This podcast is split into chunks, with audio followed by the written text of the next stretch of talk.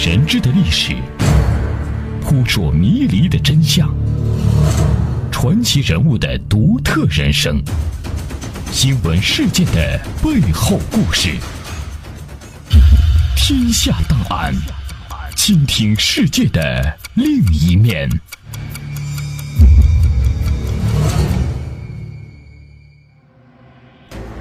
这里是天下档案，我是阿东，欢迎大家来到我们的节目当中。天下档案，倾听世界的另一面。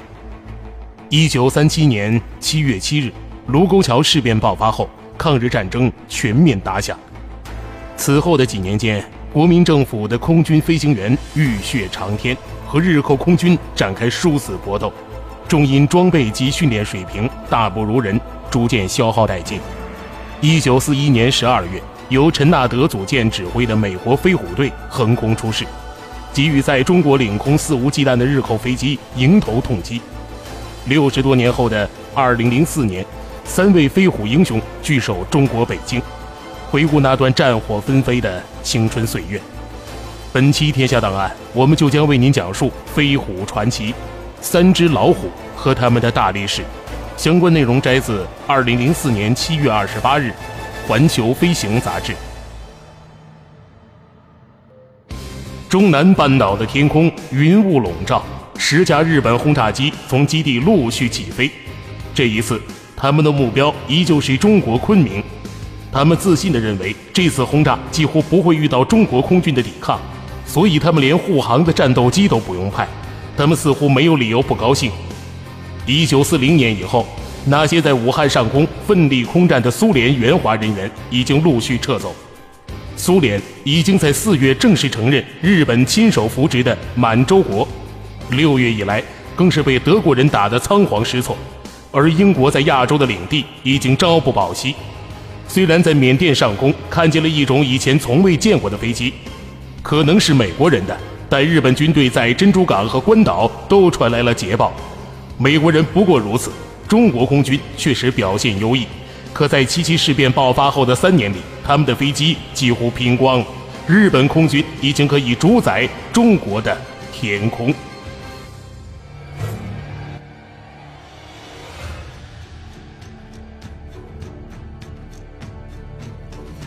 从印度支那的空军基地到达昆明上空，不用很长时间。透过机身下的稀薄云雾。昆明的地面建筑已经依稀可见，日本飞行员们正在以悠哉悠哉的心情等候投弹轰炸的命令。突然，在暗淡的云团里冲出了几个黑点儿，向当头射来的利箭，绝对不是中国空军的飞机，但是机身上分明画着中国空军的军徽。美国人还没等日本飞行员缓过神来，那些黑点儿开火了。呼啸而来的弹雨击中了一架日本飞机，它砰的一声变成了一个大火球。另外几架日本飞机则带着火焰急速朝着地面栽了下去。一九四一年十二月二十日，美国志愿援华航空队首战告捷，昆明沸腾了。中国人出了一口恶气。当天晚上，昆明各界举行盛大的庆祝活动，张灯结彩，鞭炮齐鸣。这一天是珍珠港事件爆发后的第十三天，昆明的新闻界从此把美国志愿者称为“飞虎”，于是志愿队就成了“飞虎队”。一九四零年五月，蒋介石找到了他的空军顾问陈纳德，要他返回美国为中国争取援助。历经近三年的抗日战争，中国空军已经消耗殆尽。蒋介石很清楚，除了滇缅路还能勉强维持。中国所有的陆地外援路线都已断绝，政治对手汪精卫已经公开成立伪政府，日本已经占领了中国东部几乎所有的城市。蒋介石信任陈纳德的原因，是因为这位美国人对中国抗战的极端热忱。无论保卫上海还是武汉，陈纳德的智慧曾经让日本空军闻风丧胆。陈纳德回到美国后。在各种公共场合都不遗余力地讲解中国的抗战以及对美国的战略意义。这种类似于苦口婆心的游说，最终打动了罗斯福总统。作为一名战略家，罗斯福知道，如果中国全面陷落，对美国意味着什么。一九四一年四月，罗斯福不顾孤立主义者的反对，允许退出现役的陆航和海航军人以及预备役军人参加志愿援华大队。一九四一年七月十日，第一批志愿者在旧金山登上荷兰籍渡轮“耶格方谈号”前往亚洲。八月一日，蒋介石发布命令，正式成立中国空军美国志愿援华航空队。历史片段像电影老胶片一样闪现着，转瞬之间便是一个甲子之后的二零零四年。这一年因缘际会，三位当年的老飞虎队员应邀来到他们当初为之出生入死的中国。他们分别是罗伯特·雷赫、彼得·怀特和杰夫·迪克。这些老飞虎这次有机会来华，要归功于美中航空遗产基金会的中方主任。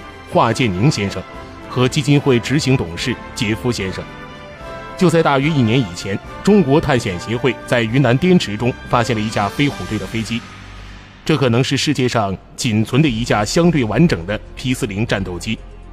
这件事引起了美中航空遗产基金会的注意，于是老英雄们得以故地重游，重新揭开了一段尘封已久的历史。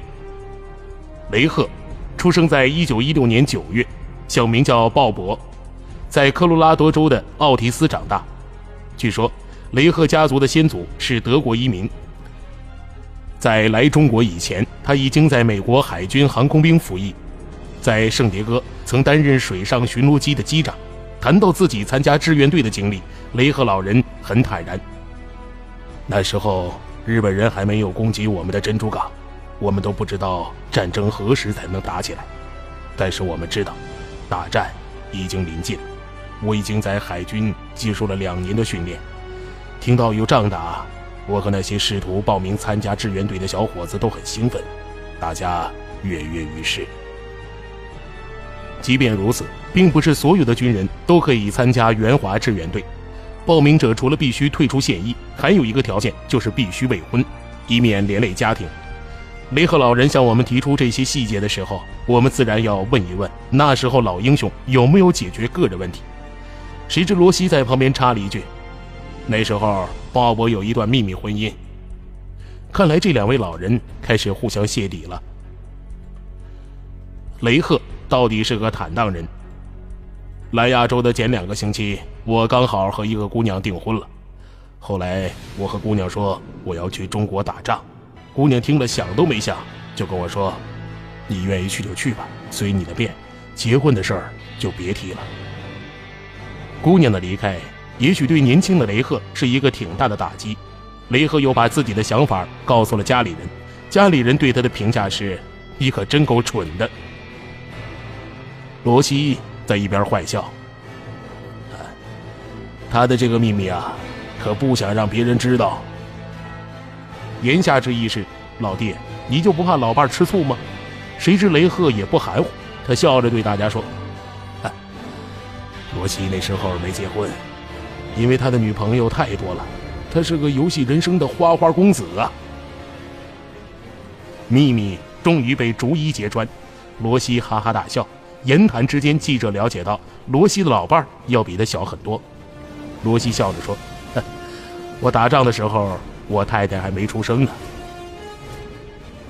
每个报名者都有不同的理想，也碰上了不同的问题，但是他们毕竟做出了决定。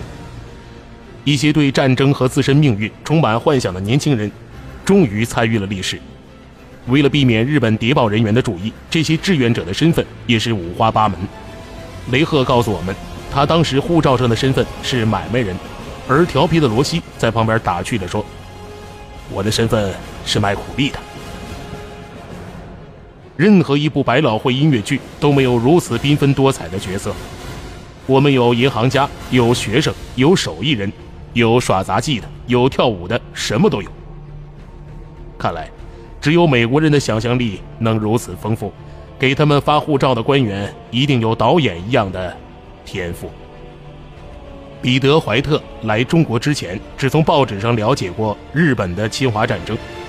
参加志愿队之前，他已经是一名美国海军的注册飞行员，最初是在突击者号航空母舰服役，留业在大西洋。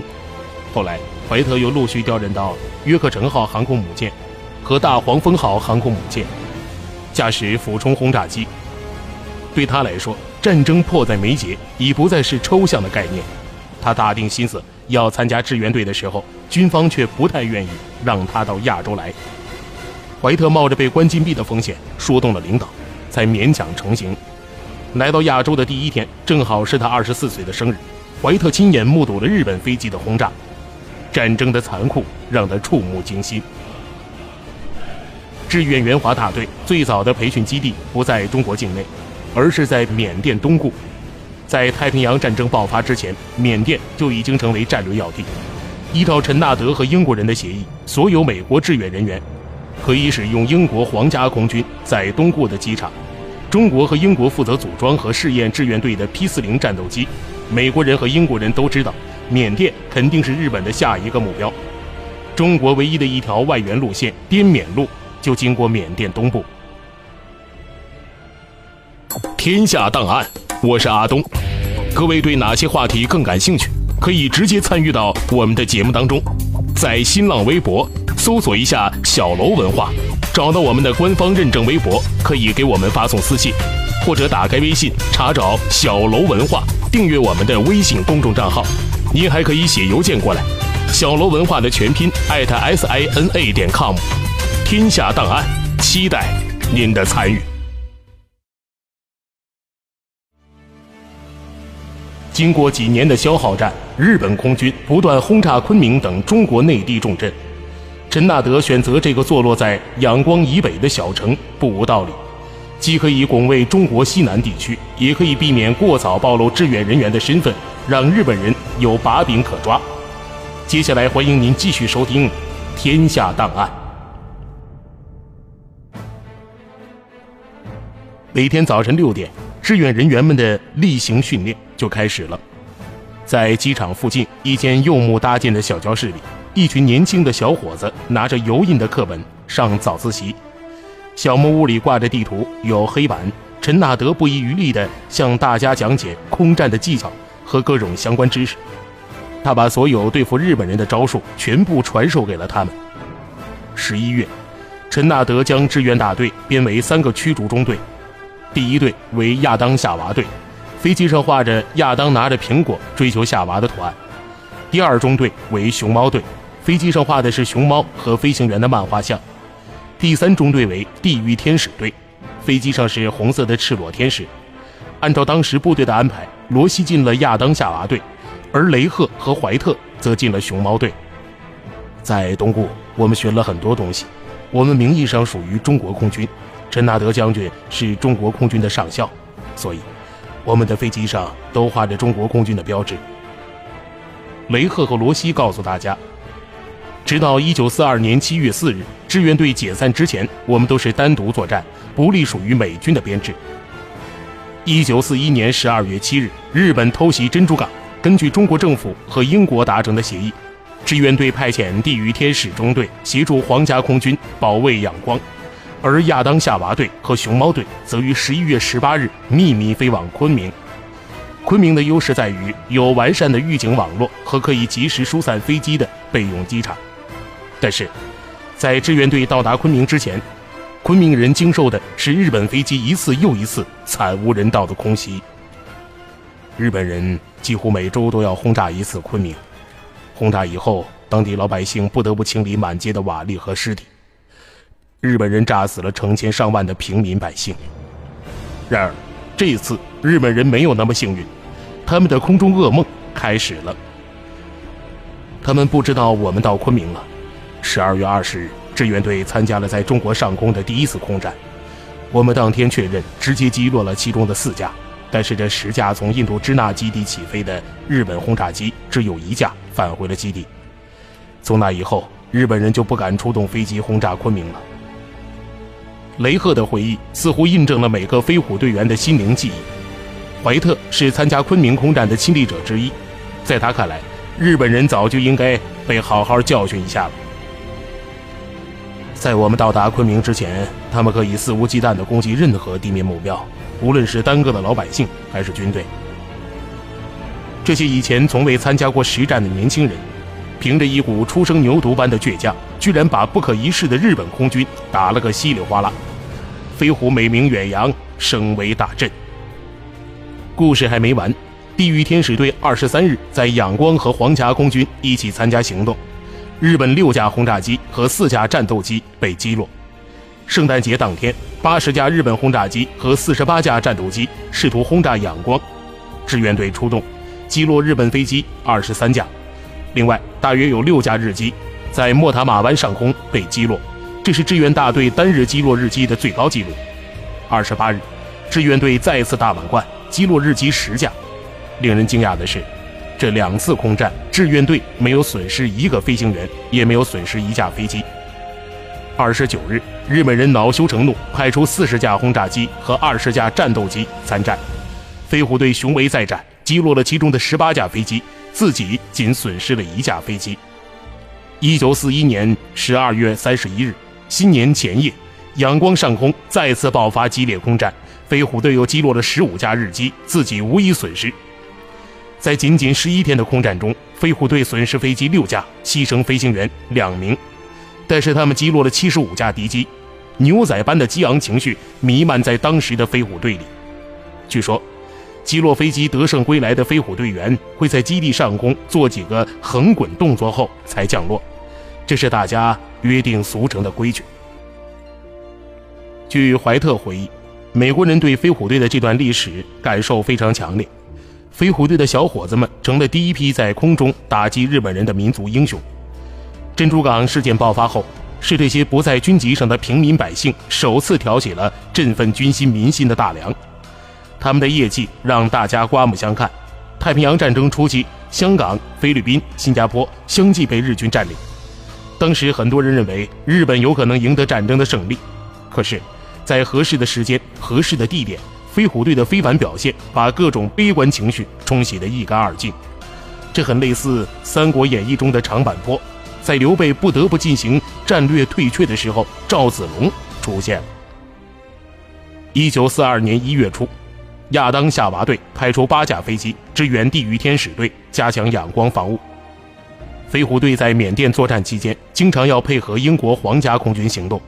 那时，英国空军装备的是最新式的水牛战斗机，而这些美国人的 P-40 战斗机经常出入其间。有人戏称这就叫“飞虎配水牛”，言下之意不言自明。罗西轻松地谈起这些当年的轶事，把大家逗得哈哈大笑。在突袭日本驻泰国空军基地的战斗中，飞虎队摧毁了数十架日本战机。一月十三日，亚当夏娃队的其他飞机和负责保卫仰光的其他飞虎队飞机一起发起了数次对日军基地的攻击。二十三日，飞虎队击落日机二十一架，几乎占到当日入侵日机的三分之一。但是，日本地面部队的进展非常迅速，英国陆军没有足够的兵力。战绩也不太理想，他们抵挡不住日军地面装甲部队的穿插。雷赫回忆起当年的情景，仍有愤愤不平的情绪。阳光陷落之前，大量的物资被遗弃，堆积如山。为了不让日本人得到他们，我们的部队就尽最大的努力，能破坏多少就破坏多少。虽然阳光已经朝不保夕，虽然大家都在忙着烧东西、炸毁桥梁、破坏道路，可罗西的脑子却非常灵活。混乱的时候，这个机灵的家伙不知从哪里搞了一辆卡车和两辆吉普，又从遗弃的仓库里找到了很多罐头。这些东西在撤退的时候派上了大用场。仰光最终在一九四二年三月初陷落。虽然日本军队暂时赢得了地面的战斗，但他们的空军已经逐步失去了制空权。谨小慎微的日本人还是不理解那些散漫的飞虎兵游子们。他们不编队，各自为战，从不按规矩出牌，往往还没明白怎么回事己方已经有飞机掉下去了，等回头寻找他们的时候，他们已经不知道溜到哪儿去了。实际上，在任何一个野战机场，飞虎队的飞机都没有超过二十几架，他们居然把日本人玩得头昏脑胀。要从缅甸撤退的时候，我们袭击过一个在毛淡棉附近的日军机场。为了不让敌人雷达发现，我们都是超低空飞行的，甚至飞得比当地的小山还低呢。两架日本飞机正停在机场上，敌人毫无察觉，我们突然开火把他们干掉了。等我们拉起来飞到一座山附近的时候，日本人三架战斗机赶来拦截，我当即把领头的那架打爆，转了半圈回过头来，我又击落另一架。第三架日本飞机迎头朝我撞过来，我迅速把飞机拉起来，向大海那边飞过去，差不多就贴着水面。日本飞机没有追上我，我飞着飞着发现下面有个军港，日本地面部队正在集结。我用飞机上的六挺机枪噼里啪啦的朝他们开火，很多日本兵吓得蹦到水里逃命啊。罗西回忆起自己的战斗经历，仍旧是绘声绘色。几天后，我和战友又来到那个机场上空，发现日本人已经把它废弃了。随着战局的变化。飞虎队在缅甸最后的基地迁往中国昆明。初到昆明，飞虎队连准确的导航地图都没有，大部分飞行员的降落和起飞都要凭借经验或地形人员的辅助。看见滇池的水面反光，我就知道离家不远了。雷赫回忆道：“罗西又来凑热闹。啊，在缅甸仰光附近的机场降落，也能看见水面的反光，不过那是大海。”是要拿它作为参照物，没准儿就降落到海里去了。缅甸战事吃紧，应英国请求，中国派出赴缅远征军十万余人，配合英缅军队作战。飞虎队大展身手的时刻再次降临。一九四二年四月二十八日，距日本天皇的生日还有一天，飞虎队在缅甸腊戍上空，以击落日机二十二架、自己无一损失的战绩，给天皇上了一份丰厚的。生日礼物。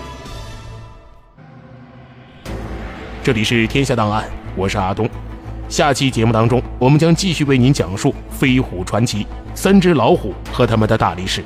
也希望大家继续锁定频率，关注收听接下来更为精彩的节目内容。大千世界尽在耳边，天下档案，下期再见。天下档案，我是阿东。各位对哪些话题更感兴趣？可以直接参与到我们的节目当中，在新浪微博搜索一下“小楼文化”，找到我们的官方认证微博，可以给我们发送私信，或者打开微信查找“小楼文化”，订阅我们的微信公众账号。您还可以写邮件过来，“小楼文化”的全拼艾特 s i n a 点 com。天下档案，期待您的参与。